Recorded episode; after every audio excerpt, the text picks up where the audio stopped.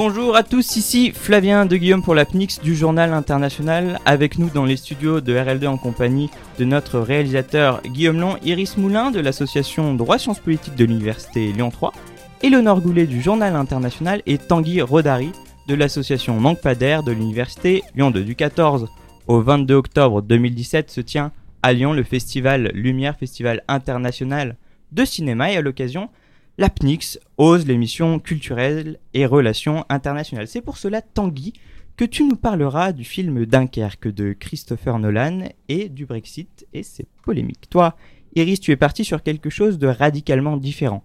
La question du cinéma, objet d'art ou d'influence à travers le film Casablanca sorti en 1942 et enfin, on va comprendre que l'humour est véritablement une arme. Avec Eleonore, on a hâte. Mais avant tout, nous allons accueillir Laetitia Grous. Salut Laetitia. Salut. Notre invitée de la semaine. Euh, on va un peu te présenter. Tu as travaillé 5 ans dans la production cinématographique entre Paris et Montréal, scénariste de pas moins de 5 euh, courts-métrages en 4 ans. Donc je vais dire les titres, chacun sa cible, Le son du silence, Prends soin de toi, la théorie du docteur Jack et Wrong Room, c'est ça C'est ça. Tu as reçu le prix du meilleur scénario du festival 24 Hour Rush de New York. Désolé pour mon Hour Film Race de New York. Désolé, je, mon accent anglais est vraiment catastrophique. tu as reçu la bourse de la fondation Claude Jutras, qui est un grand cinéaste, cinéaste québécois. Et tu es à l'initiative du, du Kino Lyon avec l'association Aquarium que nous présenterons euh, tout à l'heure, mais d'abord on va passer aux chroniques. Euh, Tanguy, tu vas nous parler euh, de Dunkerque, si j'ai bien compris. Alors oui, en effet. On attend la polémique. Alors très bien. Donc alors aujourd'hui, en effet, oui, je me suis penché sur Dunkerque, le film de Christopher Nolan, donc qui est sorti en juillet dernier. Il a notamment donc marqué en soi par son esthétique et tout ce qui s'ensuit, surtout par son ses recettes assez importantes. Il a perçu près de 500 millions de dollars euh, juste pour euh, en, tant que recette. Ça a assez marqué l'histoire. Euh, en soi, après, donc on connaît surtout Christopher Nolan pour ses blockbusters. C'est un peu le roi du blockbuster. Il a décidé du coup de revenir sur les écrans. Donc alors en effet, en thème la Seconde Guerre mondiale et plus précisément l'opération Dynamo. Donc alors, je ne sais pas si, si, cet épisode de la guerre, elle vous est familière, mais en tout cas, je, bah, je, dans les grandes lignes, cette opération militaire, elle a consisté à faire évacuer toutes les troupes dans les années 40, enfin en 40, en mai 40, lorsque les soldats euh, allemands ont pénétré la ville de Dunkerque. Et donc du coup, on voit le parcours de plusieurs euh, soldats, marins, euh, aviateurs, et du coup qui s'entrecroisent comme ça avec, dans des destins. Et du coup, de manière générale, donc la presse française, elle a été assez unanime quant à la, quant à l'image du film, la qualité d'image. il a fait preuve de génie au niveau de la reconstitution la reconstitution pardon historique il y a un réel réalisme on est pris on est plongé complètement avec ces hommes dans dans, dans, les, sur les plages de Dunkerque. Cependant, je vais pas trop m'attarder sur ça. C'est surtout la polémique, voilà, qui, a assez enflammé euh, les médias et qui du coup a bien, c'est bien ancré cette sortie euh, de film, assez bien ancrée dans, ce contexte de Brexit. Donc euh, ce qui a marqué en fait notamment, c'est l'absence euh, de la France et de ses soldats euh, dans cette euh, dans ce film. Pourtant, c'est le cadre principal de cette de, de, ce film. Et du coup, c'est le Monde par exemple va même jusqu'à dire comme quoi il y a une cinglante, je cite, une cinglante impolitesse et une navrante indifférence qui est bah, du fait comme quoi on ne voit pas à l'image tous ces soldats qui ont bah, qui, ont, qui ont été hyper importants par rapport à, à cette évacuation, à cette opération militaire. C'est une vraie partie de l'histoire qui, qui, qui, bah, qui n'apparaît pas et c'est assez injuste. Oui, parce que euh, si, si les soldats anglais ont organisé le, le rapatriement de leurs troupes, c'est bien les soldats français et belges qui ont organisé la défense de Dunkerque et qui ont permis ce rapatriement. Donc du coup, en effet, euh, la sortie du film et le, le, message du film de premier abord, du coup, ça, ça plonge un peu vraiment euh, les spectateurs dans cette décision qui a été décrétée du en juin 2016 euh, au niveau du Brexit par ce référendum, comme quoi euh, les donc je le rappelle, euh, les Anglais voulaient veulent partir de l'Union européenne donc alors la presse britannique euh, donc du coup utilise cette sortie de film en quelque sorte pour promouvoir, ben, pas promouvoir mais plutôt justifier le Brexit en l'assimilant justement à cette opération historique de Guardian. C'est un quotidien euh, anglais assez euh, populaire qui évoque même le rapprochement euh, direct. Il prend cette comparaison et pour expliquer justement cette rupture avec l'Union européenne. donc d'après ce journal, les Anglais quittent la zone euro comme ils ont comme ils ont évacué les plages de Dunkerque en fait. ils utilisent cette métaphore afin de conforter les Anglais dans leurs décisions en, en disant par exemple, je cite, personne n'aime le repli, mais c'est parfois la seule option viable. Il y a comme un peu une, excuse à travers à travers ces mots. Car si cet événement de 1940, de mai 40, signifie pour nous une terrible défaite en termes de parce que ça nous plonge directement dans l'occupation en mai 40. pour eux, c'est un peu notre appel du 18 juin. C'est pour le rassemblement en fait des bateaux qui ont été euh, de, demandés. Enfin, des, centaines de bateaux ont été, euh, même des milliers de bateaux ont été euh, demandés et mobilisés, que ce soit par les civils ou autres, pour rapatrier ces soldats. Donc du coup, c'est vraiment un appel à la résistance, moins plus du coup un appel à la, à la mobilisation, clairement. Et de plus, la, presse n'est pas seule pour appuyer ses discours avec ce film le film en fait est devenu rapidement en fait un un appui certain pour les politiciens anglais notamment pour Nigel Farage, qui à l'époque, donc n'est plus politicien actuellement, mais chroniqueur radio. Euh, à l'époque, en tout cas, était le, chef du parti indépendantiste britannique et un peu un co-organisateur de ce référendum. Il euh, tweet euh, de nombreuses fois par rapport à ce film. Il incite la, jeunesse à aller le voir. Alors je cite J'invite chaque jeune à sortir et regarder Dunkerque. Et il appuie, il qualifie ce film comme un, exposé, donc je cite, de, la britannicité, du courage en fait, et des sacrifices de ces hommes. Et vraiment, il appuie son discours euh, politique euh, grâce à, cette sortie de film. Et cependant, en fait, outre, euh, outre ces discours, Nolan n'est pas du tout d'accord en fait. Il, dément totalement ce, discours. En... Il n'était pas du tout en fait pour ce Brexit et il a clairement évoqué dans un interview en disant Certains politiciens anglais ont exploité l'opération de Dynamo comme argument pour sortir de l'Europe, et cette manipulation me met vraiment en colère parce que l'histoire de Dunkerque, c'est tout le contraire, un vrai, plaidoyer pardon, euh, pour l'Union européenne et un appel à l'héroïsme collectif. Voilà qui clôt le débat, justement. Euh, on parlait d'influence, d'utilisation politique. Je crois, euh, Kéris, toi, tu vas nous parler de Casablanca et se poser la question de du cinéma. Est-ce un objet d'art ou d'influence? Tout à fait. Je vais présenter avec euh, Casablanca euh, le cinéma comme un objet d'art, mais aussi comme un objet d'influence. Euh, donc en fait, Casablanca, c'est un film américain réalisé par Michael Curtis, qui est le réalisateur aussi des Aventures de Robin des Bois. Casablanca est sorti en 1942. Il, le scénario a été écrit d'après la, pièce Everybody Comes to Weeks de Murray Bennett et, John, et euh, Allison. Euh, c'est un film avec Humphrey Bogart, Ingrid Bergman et euh, Paul Enraid. en fait, Casablanca, durant la Seconde Guerre mondiale, est le pont entre l'Europe et les États-Unis et réside dans cette ville entre, résistants et collaborateurs. Et le film va donc traiter de la passion et la trahison sur un fond de, Seconde Guerre mondiale, donc entre collaboration et, et résistance. Euh, donc on va d'abord parler de Casablanca en tant qu'objet d'influence dans le cadre des relations internationales. Donc c'est un film qui est sorti en Amérique en 1942 et euh, qui porte en fait les valeurs euh, des Alliés contre le régime nazi. Ces valeurs seront portées ensuite très peu de temps après la sortie du film par la conférence de Casablanca qui prépare la, stratégie des Alliés pour la poursuite de la guerre. Euh, Casablanca été considéré comme un film de propagande anti-nazi. En effet, les trois personnages principaux euh, se trouvent être le chef de la résistance euh, tchèque, Victor Laszlo, qui est recherché par les nazis, ainsi que le personnage principal, Rick Blaine, est un militant, un ancien militant américain pour les opprimer et qui va en fait l'aider à échapper aux nazis en utilisant pour ça en fait toutes les magouilles possibles dans la Casablanca de l'époque. Donc une scène notamment va marquer les esprits euh, dans Casablanca, euh, le posant comme un film engagé. C'est celle où lors d'une soirée au Rix Café, du coup euh, le café que tient le personnage principal où se passe le plus gros de l'histoire, un groupe en fait d'officiers nazis se met à chanter Dir Wacht den Einrhein, qui est un hymne patriotique allemand euh, où en fait, euh, suite à ça, Victor Laszlo ordonne aux musiciens de jouer la Marseillaise, qu'il entonne lui-même fièrement, euh, bientôt rejoint en fait par toute l'Assemblée. Donc c'est un grand symbole pour les Alliés de l'engagement du film. Euh, l'une des preuves que ce film aussi avait une portée sur les relations internationales le, et sur le climat international, c'est le fait que par exemple il n'a pas pu être diffusé en France avant la fin de la guerre car euh, la France était occupée par le régime de Vichy, et une censure a été d'ailleurs diffusée en une version censurée a été diffusée en Allemagne après la guerre euh, retirant en fait dans dans le film les scènes faisant référence au nazisme et notamment à un personnage très cruel qui est le Major Strasser qui est en fait le chef des nazis à Casablanca. Euh, on peut enfin se pencher sur le fait que la plupart des figurants du film sont euh, des réfugiés ayant fui le régime nazi, ce qui apporte du coup un peu plus une dimension politique à l'œuvre et, euh, et que ceci en fait a influencé le cadre international.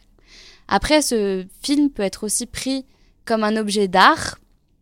Donc en fait, le film pourrait être considéré comme un mauvais film si on s'attache juste à la manière dont il a été ré réalisé, euh, car différents problèmes sont apparus sur euh, le tournage. En effet, par exemple, le scénario euh, était non finalisé lors du tournage et chaque scène a donc dû être tournée au jour le jour. Mais du coup, faute de scénario, le réalisateur en fait s'est énormément penché sur la façon de filmer ses acteurs et notamment de filmer In Ingrid euh, Bergman qui sera en fait souvent capturée selon son profil gauche qui d'après elle euh, est justement son plus bel angle. Le magazine euh, Variety dira d'ailleurs que la portée du film vient d'une belle performance d'acteur, une histoire captivante, une réalisation élégante avec une grande variété d'ambiance, de l'action, du suspense, de l'humour et du drame. Et donc, en fait, c'est ici de la plastique du film que euh, le magazine met en avant. Donc, le film a été euh, applaudi pour ses acteurs, surtout. En effet, du coup, Humphrey Bogart et euh, Ingrid Bergman resteront longtemps, en fait, des icônes du romantisme. Pourtant, cet aspect plastiquement parfait du film ne fait pas l'unanimité. En effet, Huberto Eco, qui est, soit se dit en passant, le l'écrivain du nom de la rose, euh, dit que le film Casablanca est esthétiquement parlant euh, d'un point de vue, c'est-à-dire critique, un film très modeste. Euh, c'est en fait un rom il dit que c'est en fait un roman photo, un mélo où la vraisemblance psychologique est très faible et où les coups de théâtre s'enchaînent sans raison plausible.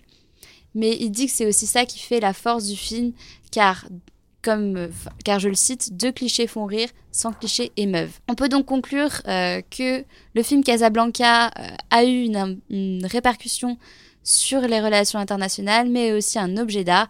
Euh, je citerai enfin euh, Serge Chauvin qui écrit dans le magazine Incorrupt Incorruptible Si cet objet impossible s'attire la passion des cinéphiles, comme du grand public, c'est peut-être parce qu'il représente Hollywood à l'état pur, le triomphe anonyme d'une machine à fiction avec d'autant plus d'éclat paradoxal que l'usine à rêve se nourrit ici du réel brûlant d'une guerre en cours à l'issue incertaine.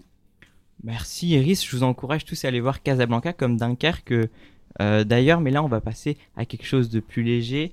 Euh, Éléonore, tu veux nous montrer, nous prouver que l'humour est une arme et peut-être même une arme nucléaire, on ne sait pas. Et oui, vous n'êtes pas prêts. Alors, bonjour à toutes, bonjour à tous. Aujourd'hui, dans le cadre de cette émission culturelle, j'ai décidé de vous parler d'un film qui a marqué la géopolitique actuelle, The Interview, ou L'interview qui tue en français, film sorti en 2014. Il faut le reconnaître, au premier abord, on peut ne pas saisir l'importance d'une telle œuvre cinématographique. C'est vrai qu'un film sur deux journalistes qui vont interviewer Kim Jong-un et essayer de l'assassiner pour le compte de la CIA, on pressent vite la comédie hollywoodienne un peu potache.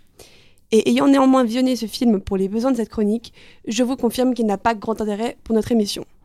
Alors pourquoi avoir choisi de l'exhumer, me demanderez-vous? Eh bien pour son impact assez inattendu sur les relations américano-nord-coréennes, thème pour le moins d'actualité. Revenons sur cette histoire des plus rocambolesques. Tout commence deux semaines après la mise en ligne de la bande-annonce du film en juin 2014. Un porte-parole du gouvernement nord-coréen dénonce alors le film, qualifié d'acte de guerre. Des propos qui seront réitérés à l'ONU et assortis de menaces, le représentant de la Corée du Nord affirmant que si le gouvernement américain tolère la diffusion du film, il y aura des conséquences, et garantissant la conduite de représailles envers ces criminels qui se sont moqués de notre leader. Ces menaces seront mises à exécution fin novembre quand les studios de Sony se feront hacker par un groupe appelé les Guardians of Peace. On assiste alors à la mise en ligne d'importantes informations sur l'entreprise et de quatre films pas encore sortis en salle. Si la Corée du Nord nie en être responsable, elle salue néanmoins un acte juste. À la suite de nouvelles menaces du groupe de hackers, Sony décide d'annuler la sortie du film. C'est alors que l'acteur jusqu'à muet de l'histoire, les États-Unis, entre en scène. Le porte-parole de la Maison Blanche qualifie, début décembre, le dossier de grave affaire de sécurité nationale, avant d'affirmer, une semaine plus tard, la responsabilité de la Corée du Nord en ce qui concerne le hack de Sony. Pyongyang demande alors à Washington d'accepter de, mener une enquête conjointe sur la question sous peine de lourdes conséquences, menaçant dans la foulée de renforcer ses capacités nucléaires tout en affirmant être tout à fait prêt à une confrontation avec les États-Unis. Les États-Unis refusent et Barack Obama affirme que les Américains, répondront à la cyberattaque qu'ils maintiennent être de la responsabilité des Nord-Coréens. Mais moins d'un jour après, la Corée du Nord est à son tour victime d'une cyberattaque qui lui empêchera tout accès à Internet pendant près de 10 heures. Washington se refusera alors de commenter les accusations de Pyongyang, qui l'accuse d'être responsable à son tour. Finalement, le 23 décembre, à deux jours de la date de sortie initiale du film, Sony annonce une sortie partielle de The Interview, qui sera uniquement présente dans certains cinémas et en ligne. Une décision qui fut saluée par les Américains, qui mettront dans la foulée des sanctions financières à la Corée du Nord pour la cyberattaque, comme ils l'avaient annoncé. Après cet exhaustif mais nécessaire exposé, la vraie question est Comment une comédie aussi lourdingue a-t-elle pu susciter une telle réaction de la Corée du Nord et donc engendrer une telle escalade des tensions? Ou, comme le formule si bien Dan Sterling, le réalisateur du film, euh, pardon, le scénariste du film, je ne pouvais croire que l'homme le plus infâme du monde connaissait mon scénario, mais surtout, je n'aurais jamais voulu que quelque chose que j'ai écrit puisse conduire à un genre de désastre humanitaire. Pour comprendre la peur qui a suscité ce film chez les autorités nord-coréennes, il faut se pencher sur le rapport qu'entretiennent les Nord-Coréens avec le cinéma. Étant culturellement assez premier degré, ils ont peu de recul sur ce qu'ils peuvent voir à l'écran. Les autorités ont donc peur que le film érode l'image de Kim Jong-un si jamais les Nord-Coréens y avaient accès. Ironiquement, c'est précisément l'un des buts poursuivis par les journalistes dans The Interview. Ils vont essayer de faire pleurer le leader de la Corée du Nord en direct à la télé pour prouver à la population nord-coréenne qu'il n'est qu'un homme ordinaire. C'est donc un film qui a réussi l'exploit de réaliser ses propres objectifs dans la réalité, en effet, les activistes sud-coréens, estimant qu'il arrive bien à montrer Kim Jong-un comme un homme et non un dieu, des milliers d'exemplaires sont aujourd'hui envoyés en Corée du Nord via des ballons d'hélium. The Interview n'est donc pas un film que je recommanderais pour sa cinématographie, mais plutôt parce qu'il s'agit d'un film avec un réel impact en géopolitique. Il constitue à la fois un point marquant dans l'escalade des tensions américano-nord-coréennes, mais aussi un véritable outil de contre-propagande. C'est donc bien pour mieux appréhender les relations internationales actuelles que je vous conseille de regarder une comédie carrément potache. Je ne vous conseille de ne jamais se moquer de Kim Jong-un. vous allez vous pas faire déconner hacker, je crois. Euh, c'est un petit peu dangereux. Bah, tu peux inviter. Tu invites les gens à aller le voir ou pas? Si tu as aimé finalement? Bah, euh, Honnêtement, en, en termes d'humour, c'est pas euh, c'est pas foufou c'est pas c'est pas foufou c'est assez ça casse pas trois pattes à un canard c'est ça? On peut le dire mais euh, non mais du coup je trouve ça super intéressant dans le sens où c'est quand même un film qui avait pas du tout euh, l'intention d'avoir une portée en politique et qui a eu un impact assez incroyable donc mm. oui je recommande d'aller le voir mais seulement pour son côté relation internationale d'accord voilà Bon, Laetitia, tu viens d'entendre les trois chroniques. Est-ce que quand tu écris un scénario ou que tu réalises un film ou un projet, tu penses aux conséquences que peuvent avoir tes productions euh? Alors pas vraiment, parce que quand on est dans un travail d'écriture, ben, on se concentre d'abord sur son sujet, sur la cohérence, puis euh, sur, euh, sur la justesse de ce qu'on veut transmettre. Moi, voilà, personnellement, je pense plutôt à, ce que ce que je veux dire soit bien reçu par le public. Mais si on commence à penser aux conséquences, je pense qu'on, en fait, on a du mal à, à partir en fait et à créer. Donc euh, non, j'y pense pas trop. faut, peut-être mieux. Oui. et quand tu vois, euh, comme dans The Interview, qu'un film peut être perçu comme un acte de guerre, tu n'as pas peur que le message que tu cherches à faire passer dans tes courts-métrages puisse être mal interprété? Alors euh, non, pas vraiment parce que bon, moi personnellement, je ne parle pas de politique déjà. Euh, ensuite, euh, je pense que l'art, ça reste de, enfin, le cinéma, ça reste de la fiction. Quand on s'exprime dans ce cadre-là, c'est c'est apprendre tel tel quel en fait. et justement, dans certains cas, pas au premier degré. Et puis, et, et, puis, il faut dire que que le Kim là, il est, il est pas très équilibré psychologiquement. Donc si je pense à tous les déséquilibrés psychologiques qui vont réagir sur ce que je fais, pareil, je j'avance pas. Donc je, je, peux comprendre, mais, euh, mais voilà, c'est pas, euh, pas quelque chose à laquelle je pense principalement. Et en parlant de tes films et, de, de, tes courts-métrages, avec l'association Aquarium, vous avez lancé Kino Lyon. Est-ce que tu peux nous parler de ce projet? Je crois que c'est super bien. Ouais. Alors euh, Kino, donc c'est un un mouvement donc de création cinématographique qui vient à la base de Montréal, qui a été créé en 1999 et le but en fait c'est de euh, créer des films, de pousser les réalisateurs à à créer, à être spontanés euh, dans en faisant donc des, des courts métrages, donc des films courts avec peu de moyens. Euh, donc dans un cadre voilà très euh, très rapide. Et, euh, et, en fait, depuis que ça a été créé à Montréal, il y en a partout dans le monde. Donc il y en a à Paris, il y en a à Bruxelles, il y en a à Ouagadougou. Enfin, ça s'est vraiment développé partout. Et, et voilà, l'idée c'était de lancer ça, enfin relancer ça à Lyon parce qu'il y en avait déjà eu par le passé. Et, et donc voilà, c'est ce qu'on a mis en place donc à l'aquarium Ciné Café tous les mois. On a des projections de films et on a l'occasion de lancer des défis euh, donc à des réalisateurs qui veulent se lancer. Projection libre, comment ça se passe pour y Alors, euh, oui, il y a une partie où c'est nous qui choisissons des courts-métrages qui on appelle nos coups de cœur en fait. Donc ça, c'est des, des, films qui sont faits en dehors des kinos. Ensuite, euh, on, on, projette également des kinos euh, de partout dans le monde.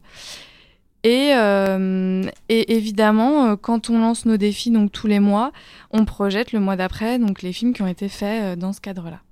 Et du coup, au sein de ce cadre, dans tous ces films, dans toutes ces productions que vous faites et que vous passez, est-ce que tu sens quand même un message qui peut toucher autre chose que les individus, comme les États par exemple?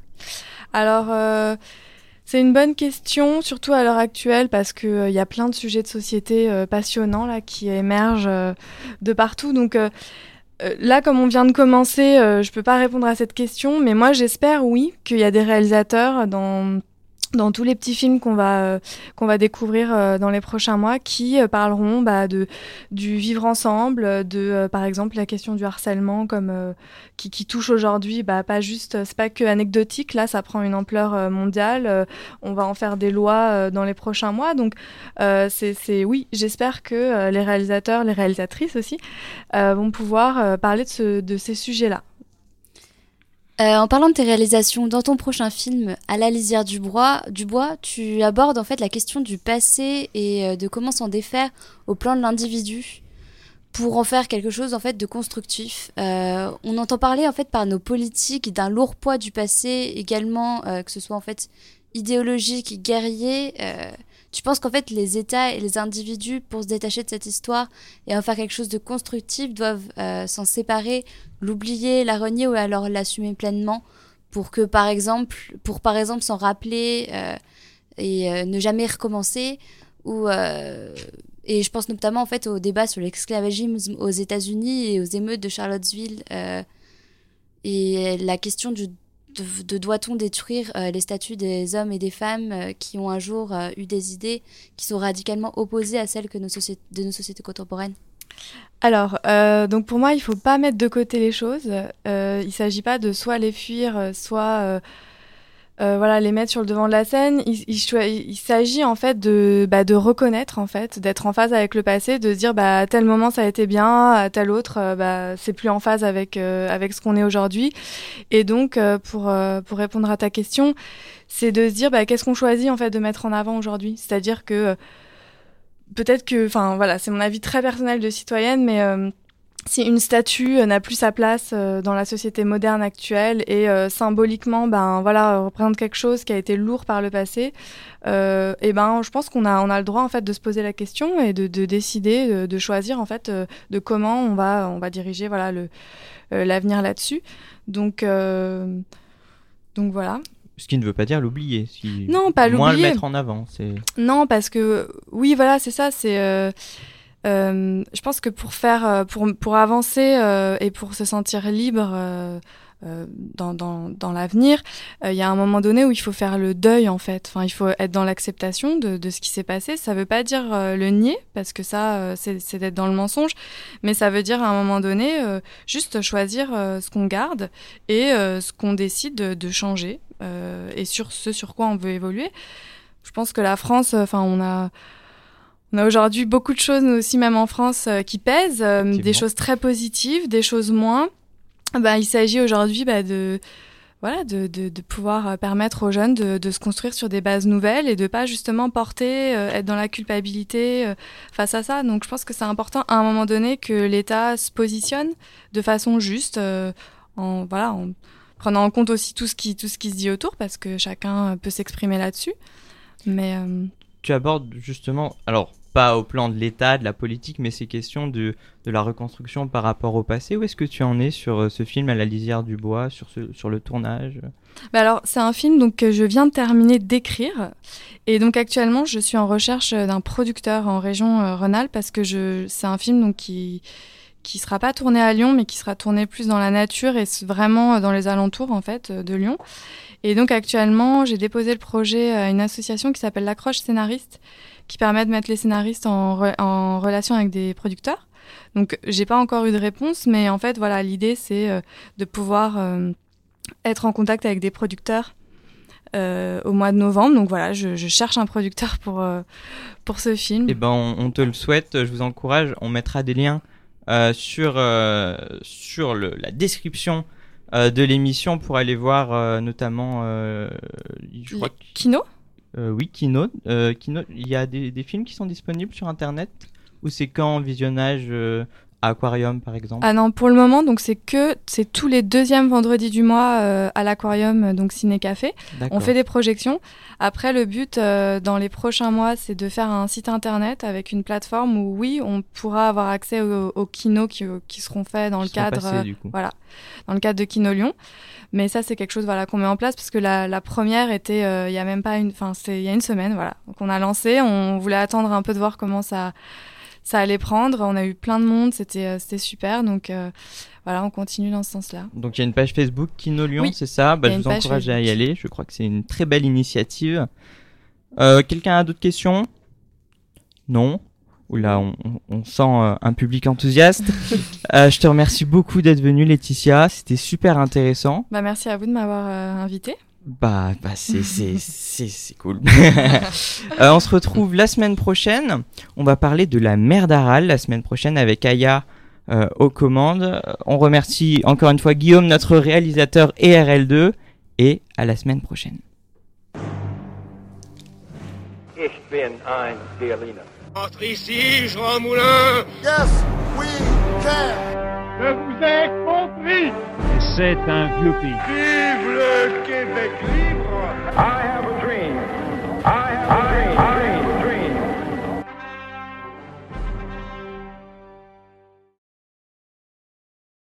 C'est de se dire bah à tel moment ça a été bien, à tel autre euh, bah c'est plus en phase avec euh, avec ce qu'on est aujourd'hui. Et donc euh, pour euh, pour répondre à ta question, c'est de se dire bah qu'est-ce qu'on choisit en fait de mettre en avant aujourd'hui? C'est-à-dire que peut-être que enfin voilà c'est mon avis très personnel de citoyenne, mais si une statue n'a plus sa place euh, dans la société moderne actuelle et euh, symboliquement ben voilà représente quelque chose qui a été lourd par le passé euh, et ben je pense qu'on a on a le droit en fait de se poser la question et de, de décider de, de, choisir en fait euh, de comment on va on va diriger voilà le euh, l'avenir là-dessus. Donc euh, donc voilà ce qui ne veut pas dire l'oublier. Si non, pas l'oublier. Moins le mettre en avant. Non, parce que oui, voilà, c'est ça. C'est euh, je pense que pour faire, pour, pour avancer euh, et pour se sentir libre euh, dans, dans, dans l'avenir, il y a un moment donné où il faut faire le deuil en fait. Enfin, il faut être dans l'acceptation de, de ce qui s'est passé. Ça veut pas dire le nier parce que ça, c'est, c'est d'être dans le mensonge, mais ça veut dire à un moment donné juste choisir ce qu'on garde et ce qu'on décide de, de changer et sur ce sur quoi on veut évoluer. Je pense que la France, enfin, on a on a aujourd'hui beaucoup de choses, nous aussi, même en France, euh, qui pèsent, euh, des choses très positives, des choses moins. Bah, il s'agit aujourd'hui bah, de, voilà, de, de, de, pouvoir permettre aux jeunes de, de, se construire sur des bases nouvelles et de pas justement porter, euh, être dans la culpabilité euh, face à ça. Donc je pense que c'est important à un moment donné que l'État se positionne de façon juste, euh, en, voilà, en prenant en compte aussi tout ce qui, tout ce qui se dit autour, parce que chacun peut s'exprimer là-dessus. Mais tu abordes justement, alors pas au plan de l'État, de la politique, mais ces questions de, de la reconstruction par rapport au passé. Où est-ce que tu en es sur euh, ce film à la lisière du bois, sur, ce, sur le tournage? Bah alors, c'est un film donc, que je viens de terminer d'écrire. Et donc actuellement, je suis en recherche d'un producteur en région euh, Rhône-Alpes parce que je, c'est un film donc, qui, qui sera pas tourné à Lyon, mais qui sera tourné plus dans la nature et vraiment dans les alentours en fait de Lyon. Et donc actuellement, j'ai déposé le projet à une association qui s'appelle l'Accroche Scénariste, qui permet de mettre les scénaristes en, relation avec des producteurs.